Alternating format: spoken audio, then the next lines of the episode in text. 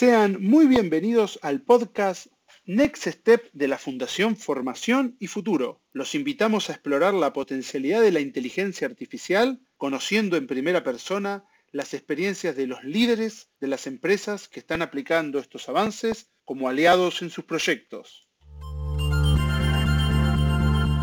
La inteligencia artificial está cambiando el mundo de los servicios a nivel global. Entender su funcionamiento es fundamental para comprender el mundo que viene y también el presente.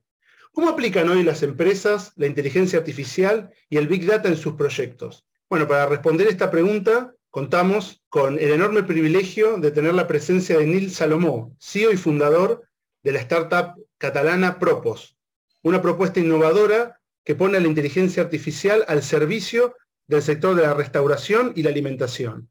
Bienvenido, Neil. Qué gusto contar contigo en esta tarde.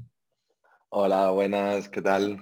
El placer es mío. Cuéntanos, Neil, un poco cómo surgió esta idea de Propos, cómo pudieron armarlo y llevarlo adelante y qué desafíos, que seguramente deben haber sido varios, enfrentaron para poder desarrollar este proyecto. Sí, pues bien, ya hace cuatro años que empezamos el proyecto ah, en, en Barcelona y lo empezamos porque vimos la necesidad del, mercado. nosotros, así a, nivel introductorio, para quien no nos conozca, aplicamos la inteligencia artificial, sobre todo el reconocimiento de imagen, al sector food service y retail para automatizar ciertos procesos, sobre todo normalmente procesos críticos, como ahora iremos viendo.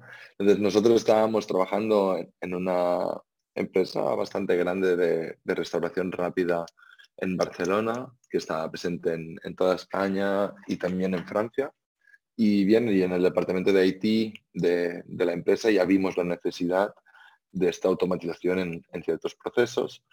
Y fue en ese momento que vimos la oportunidad de, de, salir y emprender este proyecto ahora ya hace cuatro años, ya a principios del 2019. Bien, ¿y quién, quién es, eh, cuáles son las especialidades que componen su, equipo de trabajo? ¿Qué especialidades han necesitado incorporar para poder desarrollar esta propuesta?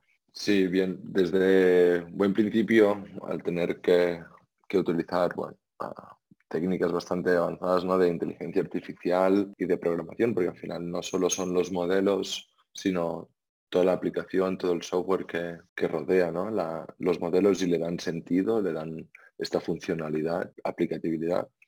Entonces, desde buen inicio empezamos con, mi socio, con, con, Pau, que es ingeniero en telecomunicaciones, pero ya el primer, las primeras incorporaciones fueron gente especializada en el desarrollo de software y no solo gente con ingeniería, sino gente que llevaba ya muchos años programando por sí solo en, o en cursos especializados. No tenían que ser licenciados, sino gente con gran conocimiento de software y capaces de por sí solos, ¿no? con gran capacidad de aprendizaje y de, por ellos mismos uh, tirar adelante los diferentes uh, challenges que tenía el, proyecto. Y por otro lado, gente especializada en, en datos. Nosotros al principio no eran perfiles tanto de análisis de datos, sino gente con perfiles más, quizá más matemáticos, un poquito más, más teóricos, que fueran capaces de crear estos modelos o de evolucionar los modelos del estado del arte para nuestro caso de uso que tiene algunas particularidades y algunas funciones muy, muy especiales. Excelente. Y esta, esta inteligencia artificial, ¿Cómo va captando los intereses de los usuarios, las diferentes operaciones y aprendiendo a partir de eso? Me imagino que debe haber un desarrollo de Machine Learning bastante importante, ¿no? Sí, y de hecho, bueno, es una, es una excelente pregunta porque cada proyecto ¿no? de inteligencia artificial, cada vertical, cada aplicación específica, todos partimos más o menos de unas mismas bases, ¿no? Estado del arte, unos modelos u otros, pero acabamos especializándolo, acabamos evolucionándolo hacia necesidades concretas. En nuestro caso, el sector del food service, sobre todo, más que el retail, tiene dos particularidades muy importantes. Una es que los productos en sí, como estamos reconociendo comida fresca, ¿no? no empaquetada, pues la misma referencia, el mismo producto puede tener aspectos visuales muy distintos, entonces los algoritmos tienen que ser bastante flexibles y, robustos ¿no? en, esta, en este sentido, en que un muslo de pollo pues, puede tener desde el punto de vista de imagen es muy diferente si lo comparamos con cualquier refresco que podemos encontrar en el supermercado, que siempre es igual. Entonces aquí esto fue, fue un challenge. Y por otro, por otro lado, el otro gran, gran challenge es que los restaurantes donde vamos muchas veces son casinos de, de empresas, en hospitales, universidades, tienen una oferta gastronómica rotativa. Cada día cambian los productos. Y además muchas veces aparecen productos nuevos, productos que seguramente el sistema no ha visto nunca. Entonces, para poder escalar, para poder operar, ya no escalar sino operar, teníamos que ofrecer una tecnología que fuera muy flexible y que se adaptara a estos cambios. Entonces, uh, conseguimos desarrollar un sistema que permite a nuestros usuarios, que básicamente son el personal de, estos casinos, de estos restaurantes, a introducir nuevos productos nunca vistos anteriormente en muy pocas fotos, que el sistema se reentrene con segundos antes de empezar el servicio y ese mismo día se reconozca ese producto, ¿no? Para, para poder seguir automatizando este proceso y no, y no parar, ¿no? Entonces este fue el mayor challenge.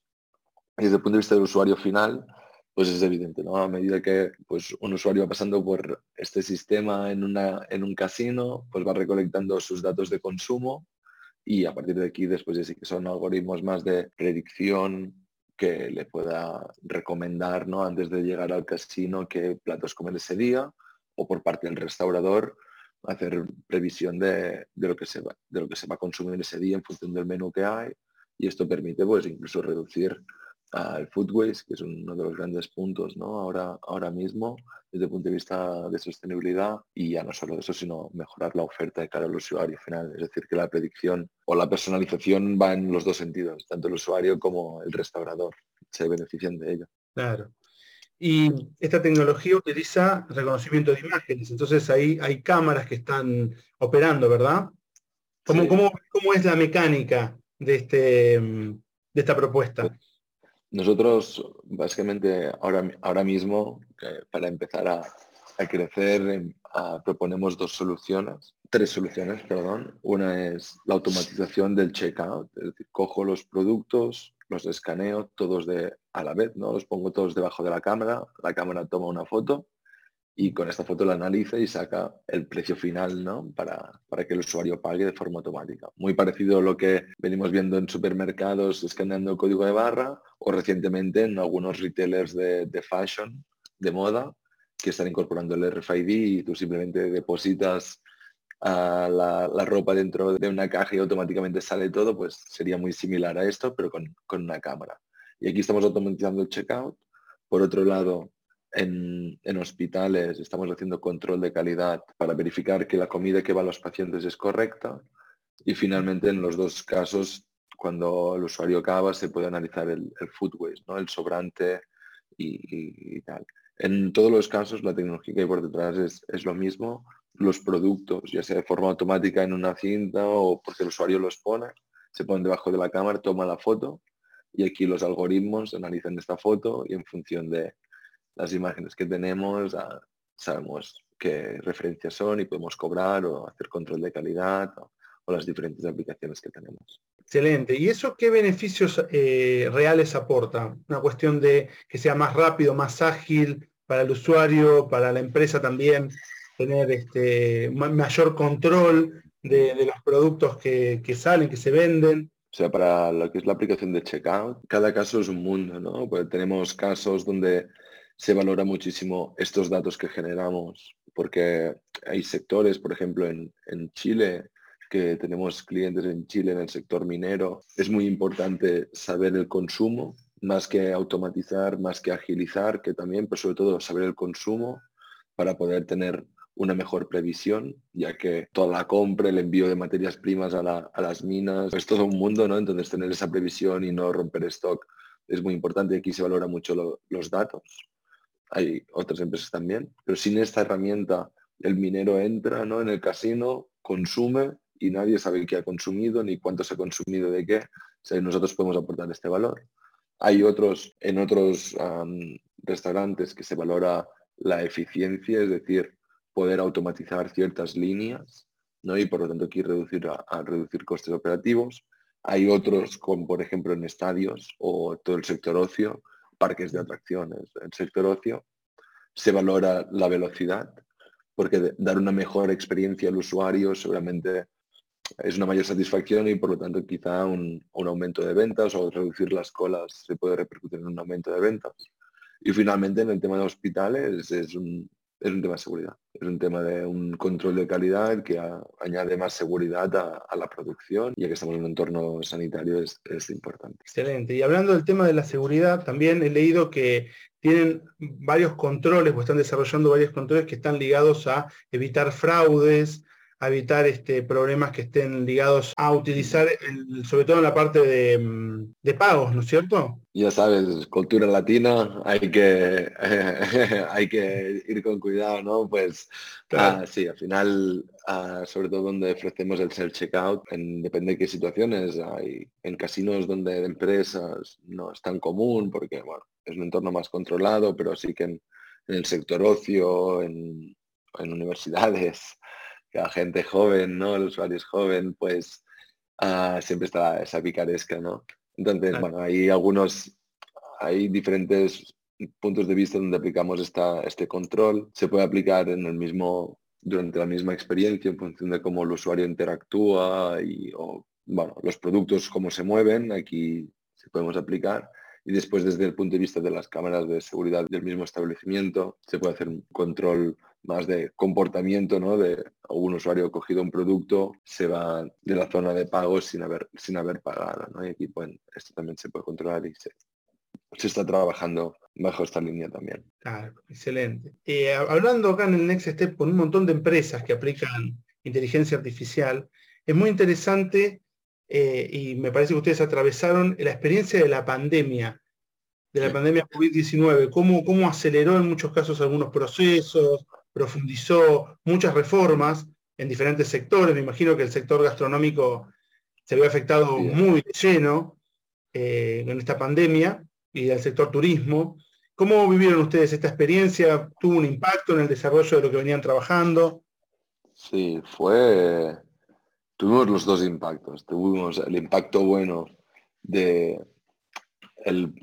la visión post pandemia, que todo el mundo estaba convencido que debido a muchas razones, ¿no? Pero la automatización venía para, quedarse, ¿no? Al final la pandemia, ya no solo por que las empresas quieran reducir costes y tener mejor beneficio, no, ya no es tanto esta línea, sino el COVID ha tenido un impacto en, en las formas de consumo, ¿no? O sea, hay, ahora la gente, hay más teletrabajo, ha cambiado bastante las formas de consumo hay un gran problema de falta de personal en, el sector gastronómico. hay varias razones, hay una gran inflación, ah, etcétera, etcétera. Hay varios, hay varios puntos que han provocado que proyectos de automatización y, inteligencia artificial tengan mucha más tracción. Por otro lado, fuimos, nosotros estábamos acabando nuestros primeros pilotos a principios del 2020 y de golpe nos cerraron todos los clientes durante un, gran... O sea, teníamos esta atracción, este interés post pandemia, pero nadie se imaginaba que realmente el COVID durase dos años, de casi 24 meses, con un impacto muy, muy, muy, muy fuerte desde el punto de vista comercial, ¿no? De restaurantes o puntos de, de venta abiertos. Esto nos hizo que nos replanteáramos algún, el enfoque del proyecto, ¿no? Y aquí salió el tema de los hospitales, que sí que era un sector que estaba evidentemente muy activo en todo el tema de, hospitales. Pero bueno, tuvimos los dos impactos, la mejor, un gran incremento de interés y tracción, por otro lado, durante un gran periodo, poca venta, ¿no? Porque evidentemente todo, todo cerrado.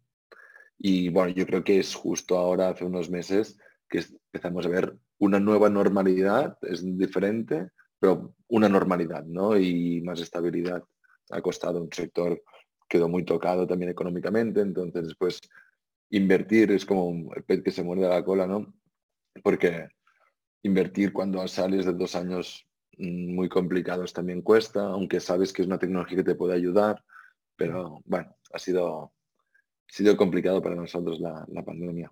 Claro, imagino que debe ser más conservadora luego de salir de una pandemia la, la actitud de las empresas frente a estas incorporaciones, pero a largo plazo es muy beneficioso. Y además, estudiando el proyecto, la propuesta de ustedes, pensaba, durante la pandemia, si ya hubiera estado implementado, hubiera sido fantástico, porque evita el, contacto, ¿no es cierto?, persona a persona, y además hace que todos los, productos, bueno, los agarra el usuario, ya los paga, sigue y, agiliza que no se acumule gente en los lugares. O sea, tiene un montón de beneficios ligados a esto. Y además, un gran problema que hubo durante la pandemia es que la gente se ponía enferma cada dos por tres con el COVID y te encerraban 15 días en casa como mínimo. No podías ir a trabajar, o sea, la gente no podía abrir el restaurante porque no tenía personal, porque estaban de baja, ¿no? Entonces, aquí también hubiese ayudado mucho. Pero el gran problema fue que durante casi un año los restaurantes estaban cerrados. nuestros clientes, ¿eh? evidentemente el restaurante de, que está en la calle, ese sí que estaba, sí que está abierto, pero aquí no aplicamos nosotros, nos aplicamos más en formatos tipo casinos, self-service, en estos sitios que comentábamos anteriormente. Entonces, hubiera ayudado, pero cuando ya abrieron era un momento muy, muy, muy complicado y, costaba invertir ¿no? en tecnología y todos muy enfocados a corto plazo, en volver a abrir, en intentar remontar. Excelente. Y a medida que, ustedes van aplicando esta, propuesta en diferentes ámbitos, en diferentes este, empresas que generan este servicio de alimentación, ¿qué retroalimentación reciben de, sus usuarios y de las empresas? ¿Han, ¿Les han dicho, mira, necesitamos que esto lo, mejoren para este lado, que le incorporen este rasgo? Eh, me, interesa mucho, nos interesa mucho esta sinergia que se, produce entre estas tecnologías y los usuarios reales. Ah, es evidente. Este momento lo estamos experimentando a principios de 2020 y se aplazó a principios del 22 debido a la, pandemia, ¿no? Este proceso que hablábamos antes.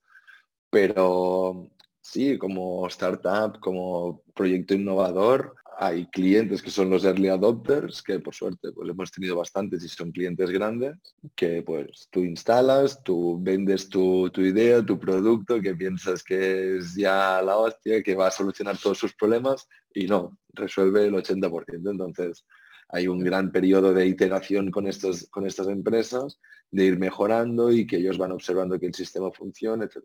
Tuvimos suerte de encontrar eh, clientes con esta predisposición porque si no, el cliente dice, no, no funciona, desinstálalo, ¿no? Y por suerte, no, aquí hemos tenido clientes muy abiertos a esta innovación, clientes que son más ágiles, clientes que menos, clientes que dan más feedback, clientes que menos, pero bueno, de todo, o sea, para mí es súper importante este, encontrar estos clientes así, si ves que es un cliente que no, y tú estás en una fase muy, muy early, que es un cliente que no te va a dar este feedback, que no está abierto a que el sistema pueda fallar, este proceso de innovación, mejor espero a, contactarlo.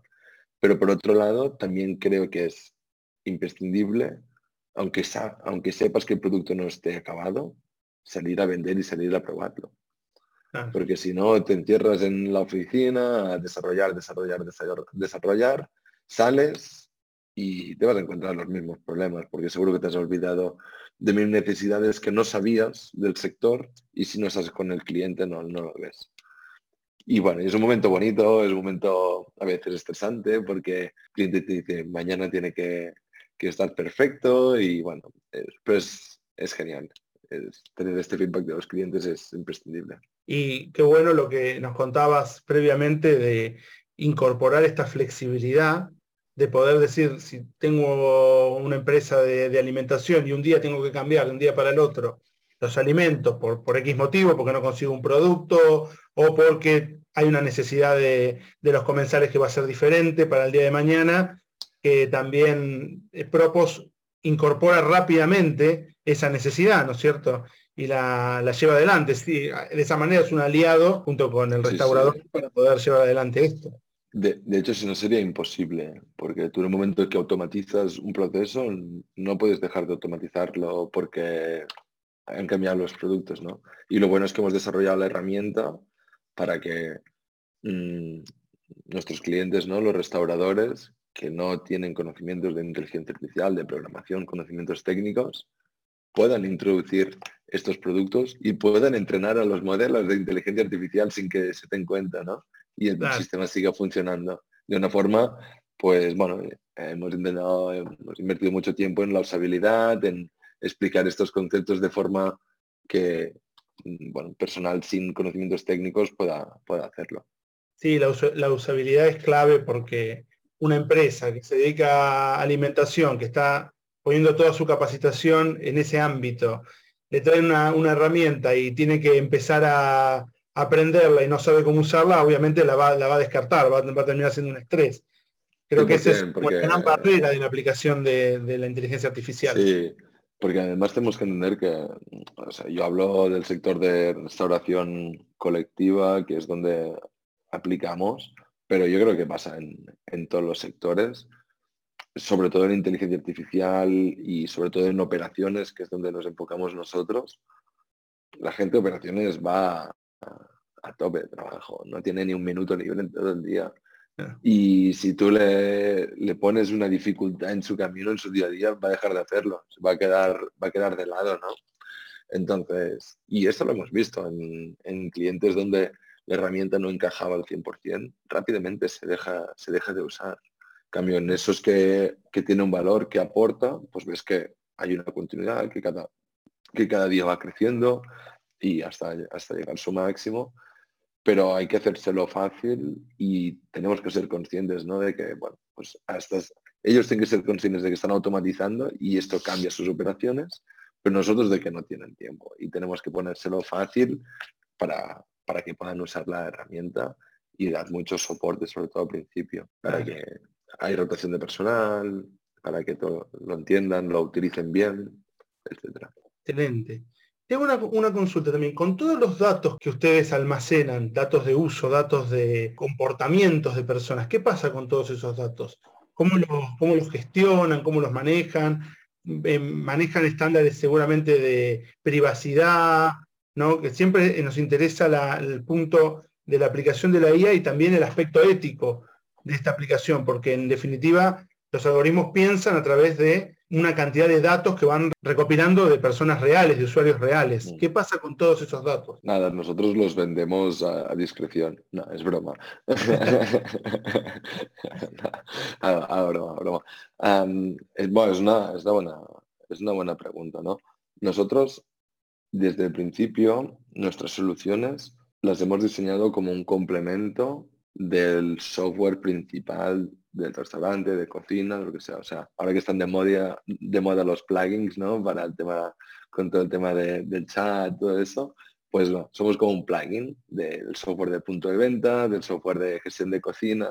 En este momento toda la información de usuario personal está en estos softwares principales. ¿vale? Nosotros solo tenemos, o sea, toda la información que nosotros tenemos siempre ha sido de forma, de forma anónima siempre ya desde el principio, desde el principio nunca hemos querido tener datos de usuarios para, evitar estos, estos problemas. Por lo tanto, siempre con este tema más ético, más de, protección de datos, no hemos tenido nunca un problema y siempre los datos que tenemos se los, mm, no los vendemos fuera de la cuenta de ese cliente y ese cliente los puede explotar para mejorar sus operaciones. No los explotamos de, ninguna, de ninguna otra forma.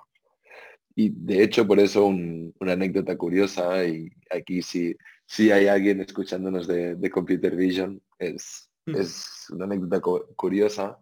Nosotros siempre decíamos esto, ¿no? No, nosotros es, ah, es totalmente anónimo, no tenemos que preocuparnos para porque no almacenamos ni, ni los tenemos, ni pasan por nuestra plataforma nombre, apellido de la persona, etcétera, etcétera. Hasta que el equipo legal de, de un cliente saltó y nos dijo, no es verdad esto. Yo, es como, ¿cómo que no? no vosotros, tomáis fotos y guardáis las fotos. Y en esa foto puede estar el carnet de identidad de una persona, puede estar la tarjeta bancaria de una persona y así un móvil abierto con una conversación y así, bueno, muchos, muchos ejemplos. Entonces nos vimos obligados a desarrollar unos nuevos modelos de inteligencia artificial que trabajan post transacción, post operación, revisando todas las imágenes que generamos y detectando solo estos elementos susceptibles a ser información personal y borrar las imágenes. Pero esto también es un problema porque después hace que no tengas estas imágenes y estas imágenes seguramente te ayudan a no detectar estos objetos o a, detectarlos mejor y tienes que borrarlas. Pero bueno, nos ha obligado a esto y fue, fue un caso curioso. Nosotros íbamos muy crecidos a la reunión y salimos de aquí. Claro, ah, Pero bueno, es, también es, son cosas que, que, pasan y hay que, hay que ser conscientes, ¿no? De, no solo son bases de datos donde hay información personal, sino las imágenes también para... Claro, además eso hace a la confianza, ¿no? Con, la empresa, de poder tener estos mecanismos que los vuelvan más confiables. Excelente. Escuchando eh, todo lo que nos has contado, estaba, eh, voy pensando los diferentes rubros. Claro, cuando yo empecé, empezamos a hacer la entrevista, me imaginaba eh, aplicado a un restaurante o a un servicio de comedor y, y demás. Y claro, entonces voy pensando cómo esta inteligencia artificial va agilizando los procesos y reemplazando ciertas funciones humanas. Y claro, ahora entiendo que, por ejemplo, en un restaurante donde una persona va a buscar un servicio más personalizado, que quiere tener eh, un mesero eh, que, que, lo atienda, poder relacionarse, es diferente a un sector de alimentación donde va mucha gente, por ejemplo, un evento deportivo, donde ahí sí se requiere agilidad y, reemplazar esta función tan estresante de quienes están ahí en la línea de fuego entregando platos, recibiendo dinero y, todo esto. Entonces pensaba, quizá, ¿cómo ustedes, eh, imagino que esta tecnología, esta inteligencia artificial, se puede adaptar también para los sectores que hacen o que llevan adelante una, un servicio más personalizado? Quizá no en la atención al público, sino quizá eh, detrás, en la parte de la cocina, reconociendo los, alimentos, comprando los alimentos que, van a ser. Aquí hay, hay una línea que no, hemos explotado aún, pero es muy interesante. Hay, hay, hay cantidad eh, de, operaciones eh, que se pueden, donde podemos ah, ayudar. Muchas veces no es, no es reemplazar, sino es ayudar. Muchas veces. Y por ejemplo, en, en el restaurante común, Podemos ir desde el control de calidad de todo el plato que sale de cocina para reconocerlo, comprobar que está bien y avisar el mesero de que ya está listo para que lo traiga lo más rápido posible al cliente y llegue caliente y lo más rápido posible.